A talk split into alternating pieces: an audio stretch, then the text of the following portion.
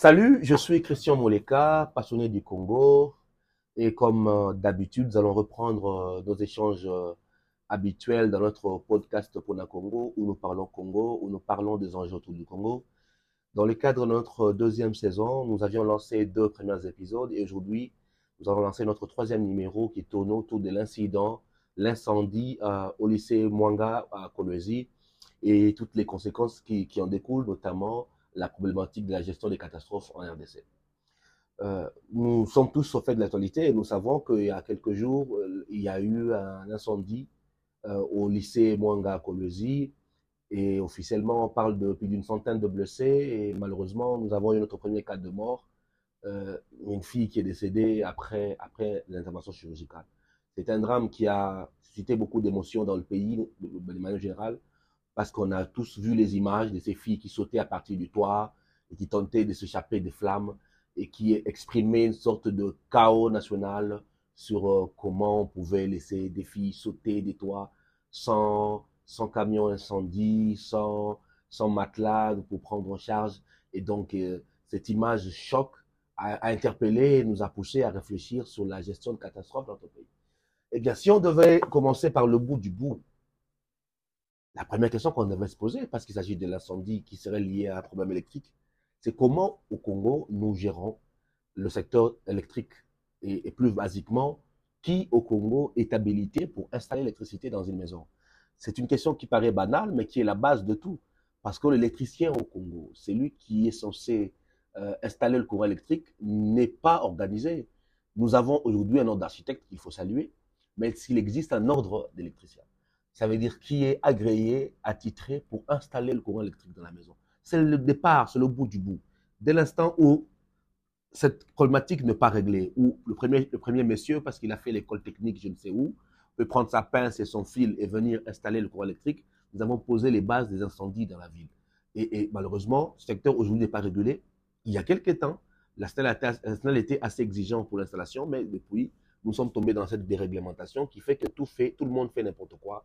Et donc, il est peut-être grand temps aujourd'hui de tirer le leçon et de commencer par le bout nécessaire, à savoir qui est appelé, qui est habilité à installer le courant électrique dans la ville de Kinshasa et dans toutes les villes du pays.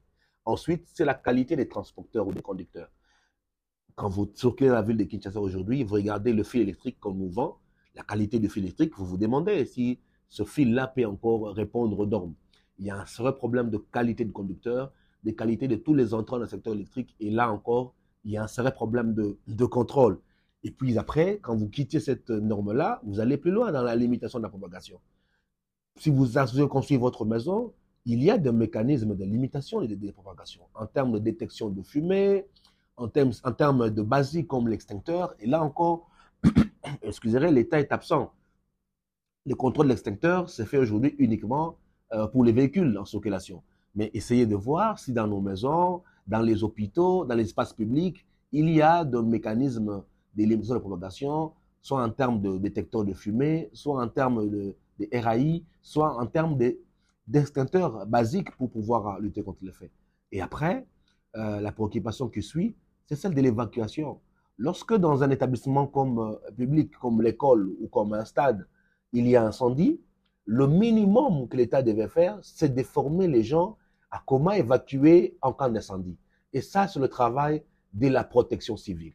Il existe au sein du ministère de l'Intérieur toute une direction qui s'appelle protection civile et qui, est censée, pour ce genre de situation, être au premier plan. Malheureusement, la protection civile a été presque abandonnée durant de longues années et ne fait plus les tâches qui lui sont incorporées.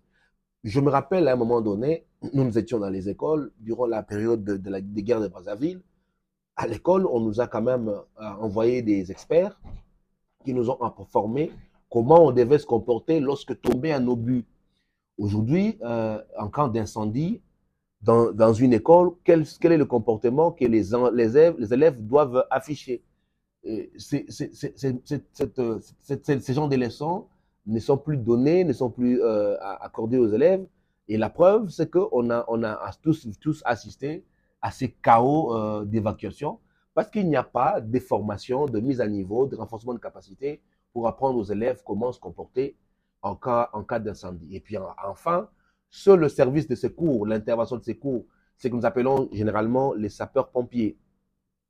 Eh bien, à Kinshasa, à l'époque du gouverneur Kimbukta, il existait une brigade de sapeurs-pompiers qui était rattachée à la ville. On parlait même des polices des pompiers. Puis, au, au fil des années, il y a eu conflit de compétences. Ce service sapeurs-pompiers a été ramené au niveau de la protection civile, donc le ministère de l'Intérieur. Aujourd'hui, vous avez à la fois ce, problème de santé juridique du, du code sapeurs-pompiers qui aujourd'hui est lié à la protection civile plutôt qu'à la ville de Kinshasa. Et deuxièmement, vous avez un sérieux problème de déploiement en termes de décentralisation de ce corps-là. Euh, à Kinshasa, euh, la ville où nous sommes, le corps de sapeurs-pompiers est concentré à Gombe. Le, le casernement se fait à Gombe et c'est à partir de Gombe que, euh, que l'on se déploie pour toucher des communes aussi lointaines que, que Mongafula ou Kibateke. Cette façon centralisée de fonctionnement ne peut pas réussir. Donc on se, on se rend compte que toute la chaîne euh, censée euh, lutter contre la catastrophe pose problème au Congo, alors qu'on devrait en principe avoir une politique nationale de gestion de catastrophe. Et je vous surprendrai, il existe une politique nationale de lutte contre les catastrophes qui s'appelle ORSEC, l'Organisation de secours en cas de catastrophe. C'est un protocole mis en place par l'Union européenne au Congo depuis 2010, mais un protocole que le Congo n'a jamais opérationnalisé. L'Union européenne est venue au Congo, on a formé des gens, le protocole existe.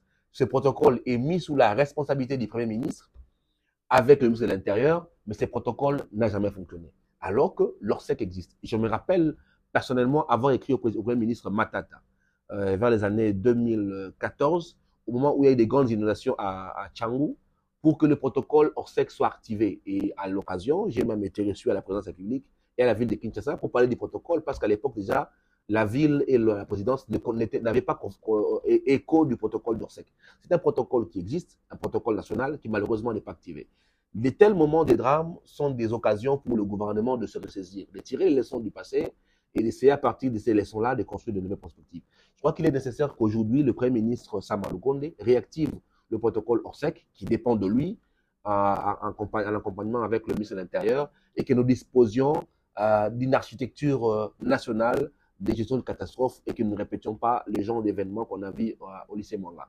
Et si nous avons peut-être perdu une vie grâce à Dieu, peut-être que demain, dans les prochains drames, nous en perdrons 100 et avoir une, une vie, une vie d'un élève partir aussitôt, alors qu'elle était sur le banc de l'apprentissage et qu'elle aurait pu apporter pour le pays quelque chose de grand ou peut-être de noble, c'est toujours un grand regret pour un pays de perdre ainsi euh, sa progéniture.